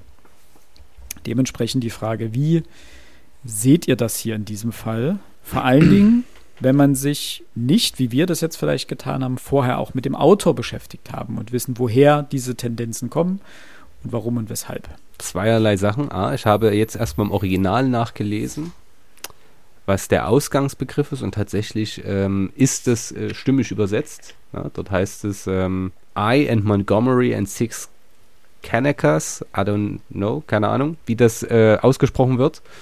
Äh, was interessant ist, weil das quasi auf hawaiianische, äh, hawaiianischen Ursprungs ist, dieser Begriff. Und äh, bezeichnet auch im Englischen und da, so ist der ursprüngliche, äh, die ursprüngliche Herkunft, stammt aus dem Hawaiianischen, aber das waren Arbeiter von verschiedenen pazifischen Inseln, die in den britischen Kolonien arbeiteten. Das passt also auch zum Autor, dass für ihn dieser Begriff ja quasi was Normales ist, dass er den benutzt und dass es für ihn auch eine Herkunftsbezeichnung ist. Zur Frage, gehört das hier mit rein? Grundsätzlich könnte man vor jedes Buch, hier geht es um Vivisektion, das ist wahrscheinlich auch nicht für jeden das angenehmste, ein Disclaimer legen, setzen, wie auch immer. Aber ich glaube nicht, dass die Bücher jetzt insoweit gefährlich sind, als dass sie von so vielen Menschen gelesen werden, die nicht das Interesse dran haben und nicht ein Grundverständnis von Sprache. Ich habe kein Problem damit, wirklich jedem Buch diese Sätze vorher, äh, voranzustellen. Bitte achten Sie auf den zeitlichen Kontext. Ähm, der Autor ist alt, äh, alten Zeiten verhaftet, alten Gedanken und Ideologien verhaftet. Und um auch das zu illustrieren, denn das ist ja ein zeitgeschichtliche, eine zeitgeschichtliche Quelle, belassen wir es bei diesem Text. Wenn ich diesen Text jetzt, jetzt kommen wir an den kritischen Punkt, wenn ich sage, ich will das als eine Gruselgeschichte für Jugendliche oder Kinder veröffentlichen, dann würde ich den Begriff sogar ändern. Aber wenn ich, und das habe ich ja gerade mit meinen beiden Interpretationsansätzen getan, auch herausstelle, dass es sich hier auch um ein rassistisches Machwerk handelt, das durchzogen ist genau von diesen Gedanken, wenn man es richtig, also nein, wenn man es interpretiert wie ich, nicht wenn man es richtig interpretiert, das will ich gar nicht sagen, ähm, dann muss dieser Begriff zwingend drin bleiben, ähm, es gibt noch andere schwierige Begriffe. Man spricht irgendwo auch von Nekroiden oder ähnlichem. Äh, auch das klassisch ja. ähm, rassistisch. Ähm, aber ich finde diese. Man, man, es ist eine, ein Gedanke, den man haben sollte, über den man nachdenken kann. Ich finde es aber auch völlig also für mich persönlich, äh, ich bin ein Freund davon, Kunst immer in ihrem Zusammenhang zu lesen. Und es braucht nicht stets und ständig irgendwelche Disclaimer für irgendwas, aber das wäre zumindest das Einzige, was mir gar nicht wehtun würde. Ich glaube nämlich übrigens nicht, dass ein achtjähriges Kind dieses Buch liest. Das jetzt total beeinflussbar ist. Das ist doch Quatsch. Das liest das eh nicht. Und wenn, dann habe ich weniger ein Problem mit den rassistischen Stereotypen als mit der unfassbaren Gewalt und äh, dem Horror, der ja für ein achtjähriges Kind hier drin vorkommt, als mit zwei Begriffen, die sich auf diesen 10, 100.000 Wörtern hier befinden. Das finde ich eine interessante Ansicht, weil wir schreiben auch bei Büchern, die jetzt sehr sexistisch sind oder die in anderen Earl Beck zum Beispiel, da gibt es auch keinen Disclaimer davor, dass das für einige Personen verstörend wirken könnte. Gibt es auch nicht. Also, so, die Frage ist also, warum hier? Andererseits tut so ein Disclaimer natürlich auch nicht weh, gerade in einer Gesellschaft, in der wir gerade sehr darauf erpicht sind, Rassismen kenntlich zu machen, beziehungsweise auf so etwas hinzuweisen. Gut, der Aspekt, es wird eh nicht von vielen gelesen. Ja, ja und nein. Das ist prinzipiell zwar richtig, das ist immer Aufwand Nutzen wahrscheinlich. Weiß aber immer nicht, ob das als, als Argument wirklich dafür dient. Das, es gibt ja auch genügend Bücher, die verboten werden, wo auch jetzt nicht das Argument zählt, naja, gut, so viel werden es nicht lesen. Also und die paar, die es unbedingt lesen wollen, die kommen auch so ran. Ich habe da selber noch kein, kein finales äh, Urteil so für mich gefunden, aber ich sehe es ähnlich wie du. Es, so ein Disclaimer würde niemandem wehtun. Der kostet auch keinen großen Aufwand von redaktioneller Seite her. Hat mich, mich persönlich hat das nicht gestört. Ich weiß, wie ich so ein Buch zu lesen habe und was ich damit äh, anzufangen habe und wie ich das einzuordnen habe und dass ich im Zweifelsfall mich kurz über den Autor informiere oder die Autorin, um dann zu wissen, ah, daher weht der Wind. Aber Alex, bitte. Ähm, jetzt muss ich selber mal ein bisschen polemisch sein. Seit, ich glaube, keine Ahnung, 35 oder 40 Jahren muss in jedem Fahrzeug vorne im Motor, also zumindest auf dem US-Markt, und ich glaube, das ist in Europa mittlerweile auch so, in jedem Motor vorne im, im Motorraum des Autos der Hinweis sein, dass der Motor heiß sein könnte, wenn er schon eine Weile gelaufen ist. Weil es irgendwann mal einen Idioten gegeben hat, der 300 Kilometer damit gefahren ist, Motorhaube aufgemacht hat und irgendwo das Auspuffrohr am Motor angefasst hat. Seit zehn Jahren muss auf jeder Zigarettenpackung draufstehen, dass Rauchen tödlich sein kann, dass es Krebs auslösen kann und etc. etc. Jetzt mal ganz im Ernst. Wie viele von den Leuten, die rauchen oder Auto fahren, lesen sich die das, äh, diese, diese Hinweise denn bewusst durch? Wenn wir solche Disclaimer jetzt in jedes Buch packen würden, dann wäre das so ein nichtiges, so ein, ein nichtssagender Satz, der einfach dazugehört, der sehr wahrscheinlich so, so sehr überlesen wird wie das Copyright vorne im Impressum oder etc. Das war der erste Punkt. Und der zweite Punkt, ich gebe Max vollkommen recht, es wird doch mal nicht so schwer sein, ein Buch in seinem verschissenen zeitlichen Kontext zu lesen. Also ich bitte euch, wenn ich ein Buch habe, was 130 Jahre alt ist, dann darf ich da eben keine gendergerechte Sprache drinne erwarten. Dann darf ich nicht erwarten, dass irgendwo ähm, von, von People of Color die, äh, von People of Color die Rede ist. Das ist, wenn man das jetzt ändern würde, verändert man letzten Endes auch den Urtext. Und ich bin da überhaupt kein Freund von. Und wie gesagt, auch diese Disclaimer in jedem Buch. Also es gibt, mag vielleicht eine Handvoll Bücher geben, wo, wo, man das tatsächlich reinschreiben könnte, aber selbst solche Sachen, wenn jetzt, ähm, Freunde, die Warnung, wir, wir, wir verwenden oder wir, wir haben das Wort Neger nicht im Buch ersetzt. Ähm, wie ich jetzt ähm, bei Flannery O'Connor ähm, steht, da steht's hinten drinne, aber das ist doch, das ist selbst wenn ich das Buch lese, weiß ich, dass die Autorin vor, vor 60 Jahren dieses Buch geschrieben hat und ich weiß grob, wie die Kultur damals vor 60 Jahren in den USA gewesen ist und ähm, dass der Begriff in jeder Hinsicht negativ konnotiert ist, das weiß ich. Und das muss nicht in jedem Buch stehen. Also das ist, nee, Max, Max, Erwiderung? Das war ein sehr guter Hinweis. Und wie oft hast du dich schon dran gestört, dass das bei dir am Motor dran steht, äh, dass das Ding heiß ist? Sein könnte. Das tut niemandem weh. Und der einen Person, der es hilft, dann zu sagen, oh nein, ich, ich, ich bin ein kleines äh, Sensibelchen.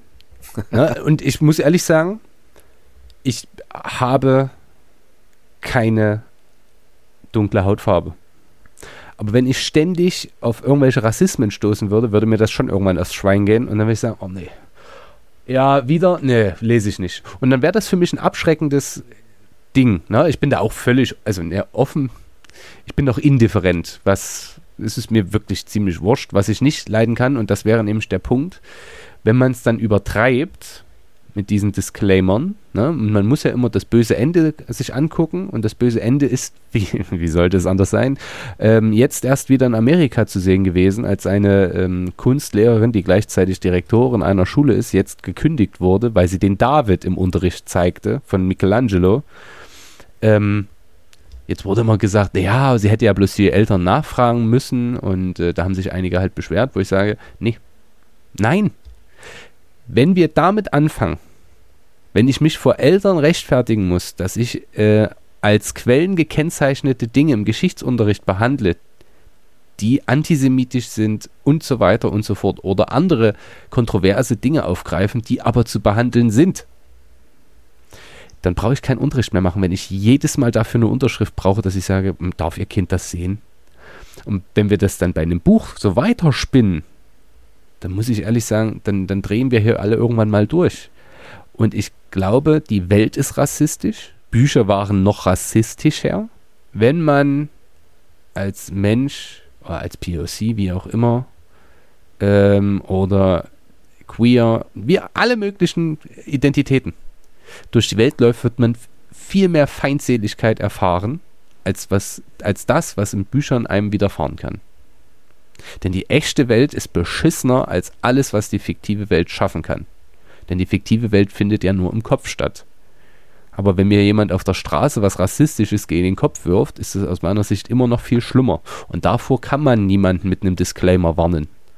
Außer wir kleben jetzt schon bei Babys auf die Fontanelle, hey, kann Spuren von Rassismus enthalten. Aber das ist doch auch Quatsch.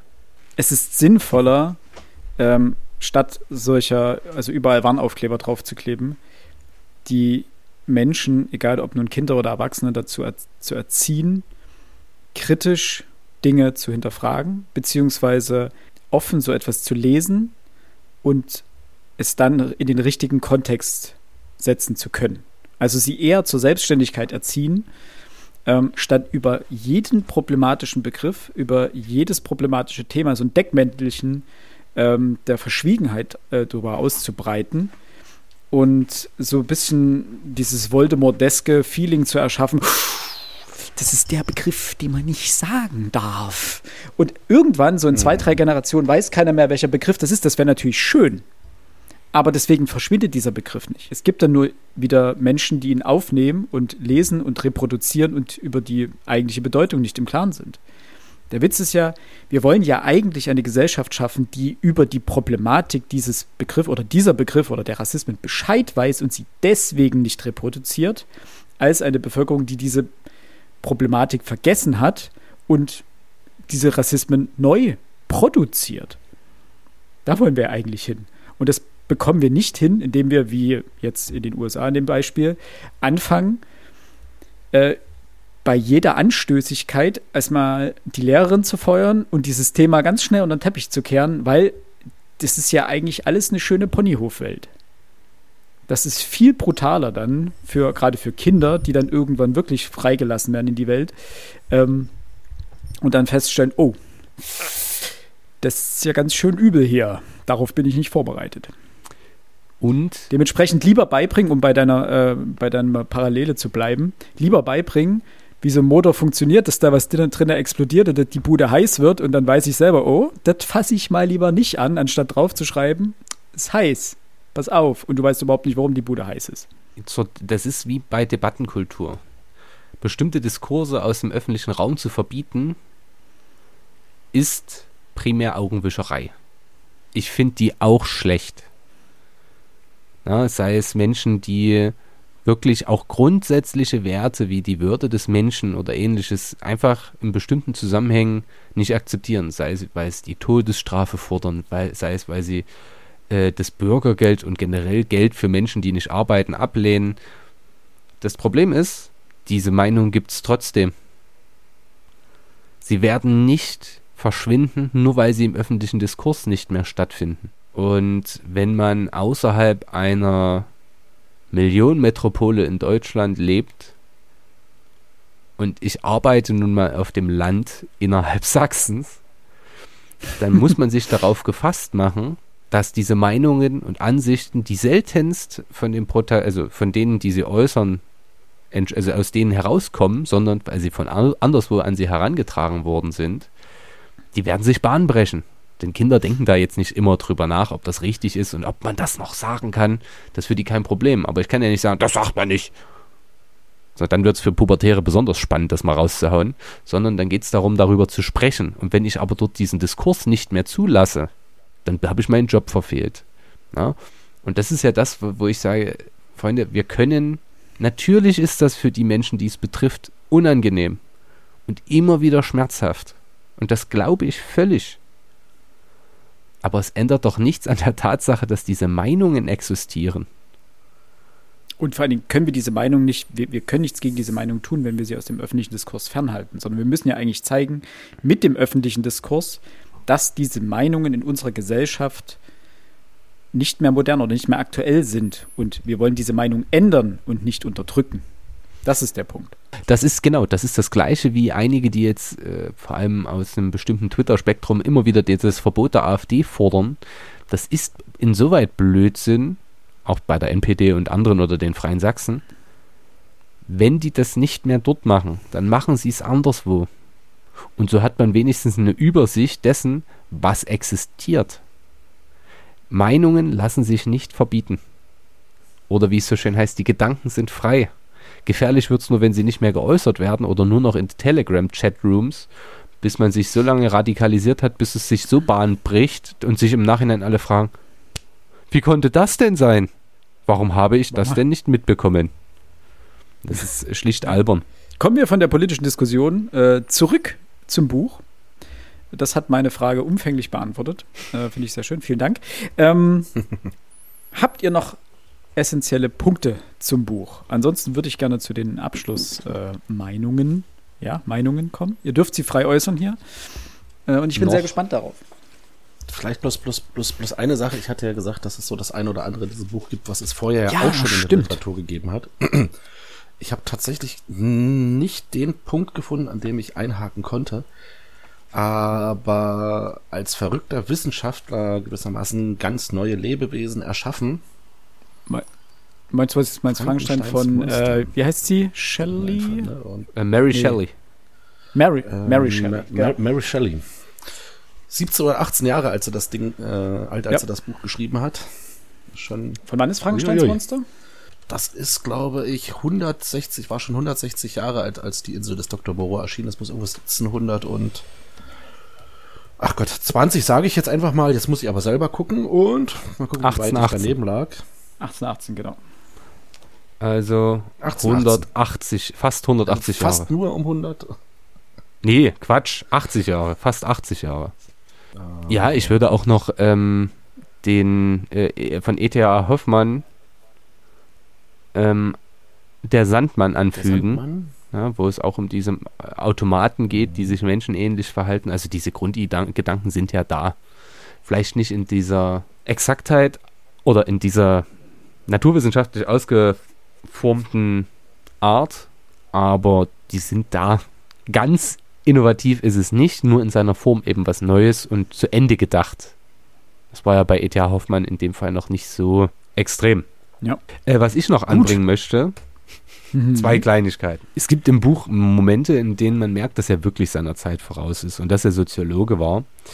Äh, da heißt es auf Seite 119, ich glaube, alles im Leben erhält seine Farbe von der Durchschnittsfärbung unserer Umgebung. Montgomery und Moreau waren zu seltsam und individuell, um meine generellen Eindrücke von der Menschheit wohl umrissen aufrechterhalten zu können.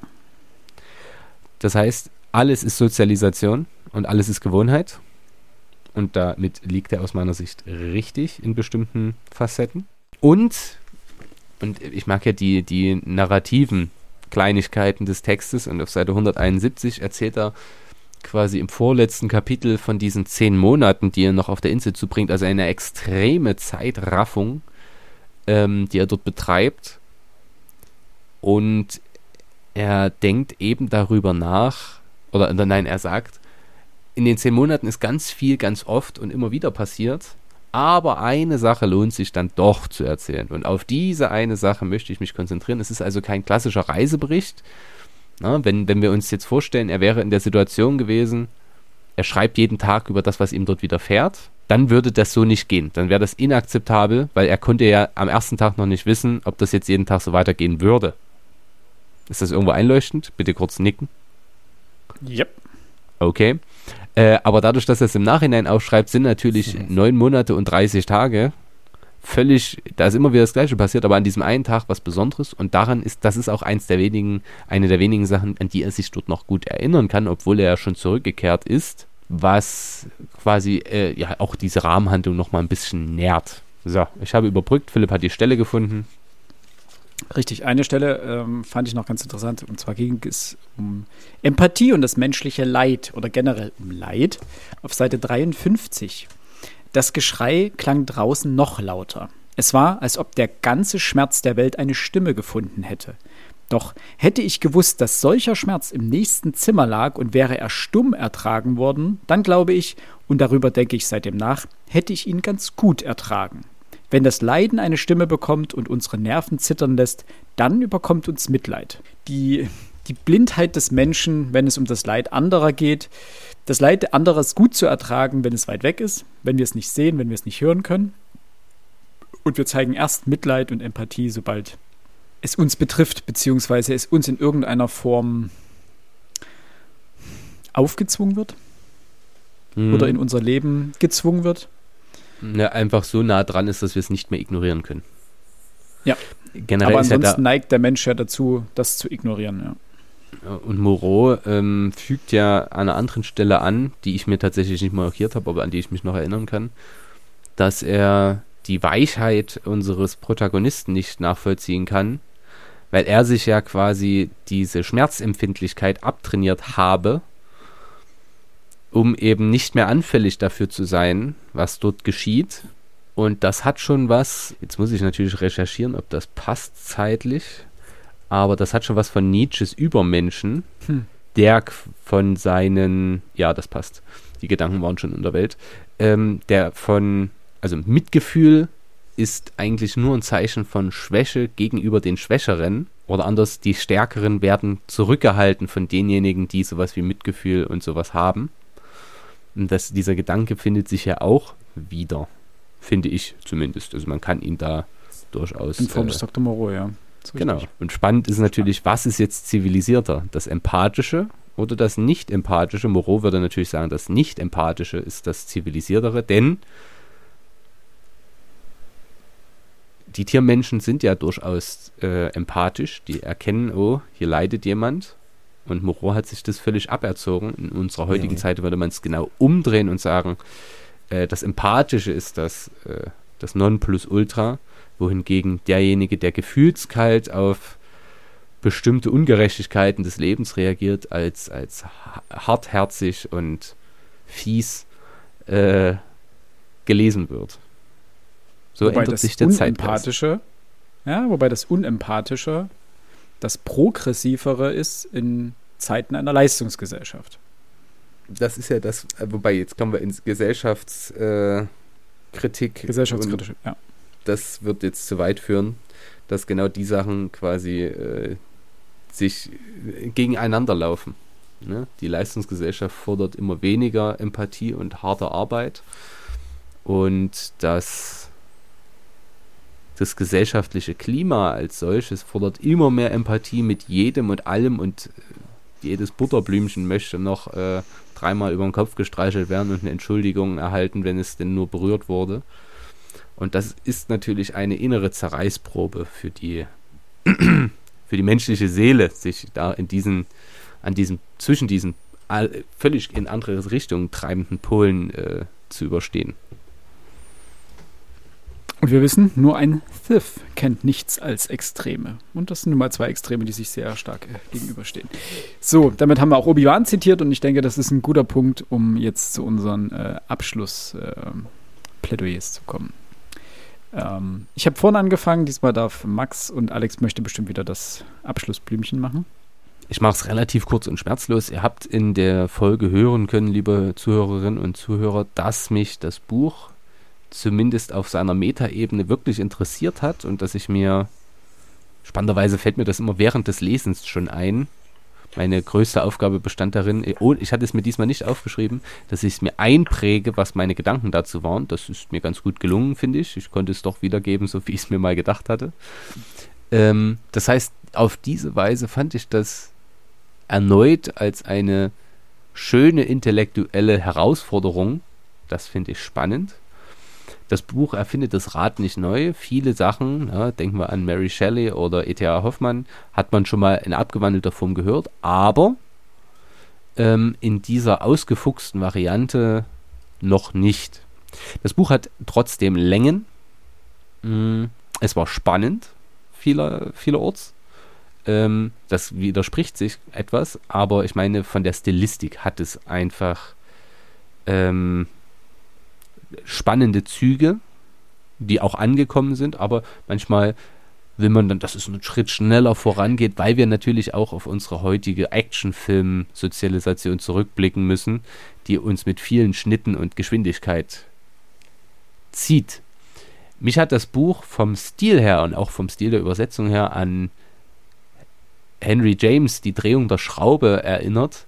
Und ich liebe diesen Stil, wenngleich der bei James noch ein bisschen, ja, exaltierter ist, also noch, noch stilistisch hochwertiger. Und das mag ich sehr an dieser Sprache. Ähm, mir hat das Buch gefallen, aber es ist jetzt kein herausragendes, unfassbar jeden Tag erneut zu lesendes Buch und ich schwanke noch und deswegen gebe ich erstmal ab. Also ich schwanke zwischen sechs und sieben Punkten. Aber ich gebe erstmal ab und lasse mich vielleicht von euch noch ähm, beeinflussen. Das ist sehr interessant. Ähm, denn, obwohl dieses Buch auf einer einsamen Insel spielt, mehr oder weniger, ist es kein Buch für die einsame Insel. Äh, und ich schwanke genauso wie du zwischen sechs und sieben Punkten. Das Buch an und für sich ist bei mir oder wären bei mir sechs Punkte. Denn es ist weder herausragend geschrieben, noch ist es übermäßig spannend. Es hat sehr viele spannende Ansätze. Ähm, es hat aber auch seine Längen, die mich zwischenzeitlich fast verloren haben, also gerade so am Ende des zweiten Drittels. Aber, und jetzt kommt der Punkt, was die Anstoßpunkte angeht, was die Ideen angeht, was die Verbindung zwischen Erschaffungsjahr und der ganzen intellektuellen Arbeit angeht, die da drin steckt und wie weit Wells zu dem Zeitpunkt auch schon seiner Zeit voraus war und aber auch gleichzeitig sein, seinem, seiner Zeit verhaftet war und die Diskussionen, die daraus entstehen und was man, was man daraus mitnehmen kann und wie wunderbar man über dieses Buch streiten kann und wie man, wunderbar man es auch interpretieren kann, ja, das sind für mich schon eher äh, Gründe zum Aufwerten und eher sieben Punkte. Deswegen würde ich diesem Buch sieben Punkte geben und werde es auch tun, weil es wieder durch die Diskussion gewonnen hat. Und gleichzeitig möchte ich tr auch, trotz der ganzen Kritik, die wir geäußert haben, äh, eine Leseempfehlung dafür aussprechen. Denn es ist spannend zu sehen, was Ende des 19. Jahrhunderts schriftstellerisch hier entstanden ist und wie es vor allen Dingen, und da würde ich auch gleich sagen, die Zeitmaschine noch mitlesen und auch ähm, Krieg der Welt noch mitlesen, vielleicht auch noch mehr von H.G. Wells lesen, einfach um zu verstehen, wie sich die Literatur in den folgenden Jahrzehnten daraus bedient hat und entwickelt hat und was es vor allen Dingen für diese Genres äh, bedeutet hat, was hier äh, geschrieben wurde. Dementsprechend ähm, würde ich hier sieben Punkte geben. Und am besten, und das wäre sowieso super, lest es mit irgendjemandem zusammen und quatscht danach drüber. Das ist wahnsinnig spannend, ähm, was da für unterschiedliche Interpretationsansätze bei rumkommen, wie man hier auch ähm, gesehen hat. Ich war überrascht, was, was ihr da auch rausgelesen habt. Deswegen sieben Punkte. Alex. So, dann macht der Max doch das nochmal ganz zum Schluss dann seine, seine, seine Punkte vergeben. Ihr habt recht, ihr habt jetzt so, so schöne Worte wie die Meta-Ebene und, und ähm, jene Ebene und diese Ebene und was man alles hineindeuten kann. Äh, ich möchte das jetzt mal wieder runterbrechen. Man kann das Buch auch einfach nur als Abenteuer oder ja, im weitesten Sinne als Gruselgeschichte lesen. Und dafür, für diese Perspektive macht es das Buch verdammt gut. Ja, ob, natürlich, äh, die, die Moral, die das Buch hier anspricht, äh, kann man sich Gedanken drüber machen. Ähm, Wells hat das sicherlich auch gemacht, ohne Frage, aber ich denke mal, die meisten Leser, die das Buch damals in der, in der, in der Zeitung gelesen haben, für die war die Moral dahinter eher zweitrangig. Die wollten eine gute Geschichte lesen ähm, und die haben sie mit Die Insel des Dr. Moreau auch bekommen. Für mich persönlich waren die Längen, die zweifellos vorhanden sind, ähm, tatsächlich vernachlässigbar. Im Großen und Ganzen hat mir das Tempo in dem Buch relativ gut gefallen die Längen entstanden meiner Meinung nach immer dann, wenn äh, Penrick, also die, die, die, die, die, die Hauptperson, wenn die in irgendeiner Art und Weise in, in, in Richtung Verzweiflung kam, wenn sie, wenn sie eben nicht mit den anderen Figuren ähm, interagiert hat, weswegen diese scheinbaren Längen, möchte ich das jetzt fast nennen, eher dazu fast schon dient, die Geschichte voranzubringen und die Einsamkeit ähm, des, des einen unter anderen ähm, ähm, darzustellen. Nichtsdestotrotz, es ist, für mich ist es mal wichtig, dass ein Buch auch abends im Bett gut zu lesen ist. Das ist es allemal. Also in der Hinsicht ähm, auch von mir eine klare Empfehlung. Philipp hat das ganz schön gesagt, auch äh, da möchte ich nur darauf hinweisen, für ein Buch Ende des 19. Jahrhunderts einen Autoren zu haben, der eine solche Fantasie an den Tag gelegt hat, wie es Wells nicht nur in diesem Buch getan hat. Also da muss man sagen, Hut ab. Das war für mich, als ich das, das Buch das erste Mal in der Hand hatte und gelesen habe, ähm, muss ich sagen, war einer von diesen Autoren, wo ich schon dachte, ey, wow, wow, wow, was ist das denn? Also dieses, weil im 19. Jahrhundert, das ist keine Literatur, die ich jetzt per se dem 19. Literatur, äh, dem 19. Jahrhundert zugeordnet hätte. Passt für mich einfach gar nicht. Aber Wells hat es gemacht. Ähm, er war seiner Zeit damit vollkommen raus. Da gebe ich euch beiden in jeder Hinsicht recht. Äh, ferner, auch das hatte ich ja schon gesagt, es ist für mich eine wunderbare Mischung aus Jules Verne und, und H.P. Lovecraft. Er nimmt von beiden gute, gute, gute Sachen, ich nenne das mal, gute Sachen finden sich von, von beiden in Wells wieder, wenngleich es ist natürlich keine, keine perfekte Imitation, keine perfekte ähm, Kopie beider Autoren. Aber, wenn ich es schon angesprochen hat, auch da, das hatte ich komplett vergessen zu erzählen, die Insel des Dr. Moreau hat auch einen ganz festen mm, Stand, ganz festen Punkt in der Literaturgeschichte. Es ist eben nicht einfach nur zwischen Jules Verne und H.P. Lovecraft angesiedelt, es ist vor allem angesiedelt in dem Übergang von der, von der alten viktorianischen englischen Schauergeschichte, wie wir sie eben auch bei äh, Mary Shelleys Frankenstein finden, hin zu dem modernen ähm, Horror des 20. Jahrhunderts. Und genau an dem Scharnier, genau in der Mitte, ist eben auch Wales und vor allem eben die Insel des Dr. Moreau anzusiedeln. Philipp hat recht, also, ja, Punkt. Philipp hat recht, äh, es ist kein Überbuch. Ähm, nichtsdestotrotz von mir klare Empfehlung. Und ich würde dem Ganzen auch wirklich gut gemeinte sieben Punkte. Ich hätte gedacht, geben. du sagst jetzt mehr. Hatte ich auch kurz. Nee, äh, nee. Das gibt so. Das ist. Das, äh, ich ich, ich, ich habe wirklich das große Problem, zehn Bücher, äh, zehn Punkte ist das Buch, was du mit auf die einsame Insel nimmst. Fünf Buch ist guter Durchschnitt. Es ist weder das Buch, was, wenn ich, wenn ich die Chance hätte, nur ein Buch mitzunehmen, würde ich mich nicht dafür entscheiden, aber das Buch als Durchschnitt abzutun, das wäre in keinster Weise gerecht. Ich müsste dem Ganzen wahrscheinlich siebeneinhalb Punkte geben. Das, das können wir nicht, aber wenn ich mir gucke, wem ich schon alles acht Punkte gegeben habe, da muss ich sagen, da ist also, da okay. fehlt das Mühe. ähm, und damit wir nicht, nein, nicht nur deswegen. Also, man muss vielleicht auch der ganzen Sache noch eins vorwegschicken. Ich mag keine Science-Fiction-Sachen im Allgemeinen. Ich mag auch keine Abenteuerromane, also die Schatzinsel oder Robinson Crusoe, das juckt mich alles überhaupt gar nicht. Ähm, das heißt, wenn ich so eine Geschichte lese, dann lese ich sie für die Metaebene die muss für mich interessant sein. Das habe ich übrigens beim äh, Unendlichen Krieg auch so gemacht. Ja, die Geschichte als solche ist okay, aber die, versteht ihr, die, die gibt mir jetzt nicht so viel und das wäre für mich nicht der Anlass, die, das, das Buch zu lesen. Und dann muss ich natürlich auch fair sein, ich habe mich zwischendurch schon gelangweilt. Das muss ich mal so sagen. Also da fange ich dann an, quer zu lesen. Nicht viel. Also das Buch hat nicht genug Seiten, um viel quer zu lesen, sonst bist du nämlich sofort fertig. Aber es gab manchmal Ausführungen, boah, das hat mich dann mal ein bisschen geärgert. Deswegen, ähm, es ist überdurchschnittlich. Ja? Aber, und da hat Alex natürlich einen Punkt, wenn ich mir angucke, dass ich anderen Büchern, die mich viel mehr gefesselt haben, sieben gegeben habe, dann ist das für mich eine klassische sechs. Was aber immer noch bedeutet, über dem Durchschnitt. Und, und das ist ja für Alex wahrscheinlich das aller, aller, aller Wichtigste, im Vergleich zu Ingeborg Bachmann. und ihrem vermaledeiten 30. Jahr ist es natürlich ein, ein riesiger Sprung nach vorn. Ja, und ähnlich, also weniger vernichtend als Maus Sprung nach vorne. Äh, deswegen, ich gebe wow. sechs Punkte. Da war sie, meine, meine. Und bin aber wirklich zufrieden. Also, das muss man ja auch sagen, ich bin wirklich zufrieden gewesen mit diesem Werk. Sehr schön. Rehabilitiert und Absolution Absolut. erteilt bekommen. Besser, besser, besser geht's doch gar nicht. Genau. Für mich. Und beim nächsten Buch, was wir in äh, vier Wochen besprechen, Ähm, das ist eine Konsensentscheidung, das wollten wir alle drei lesen und dementsprechend muss sich keiner rehabilitieren. Gut, das soll es aber an dieser Stelle erstmal gewesen sein. Vielen lieben Dank äh, fürs Zuhören, liebe Hörerinnen und Hörer. Ähm, es hat uns wieder äh, wahnsinnig viel Spaß gemacht. Ähm, lasst uns gerne euer Feedback da, falls ihr das Buch gelesen habt oder noch lesen wollt. Und ansonsten hören wir uns in zwei Wochen wieder mit einem neuen Extra, das wir, glaube ich, sogar schon mal angekündigt haben.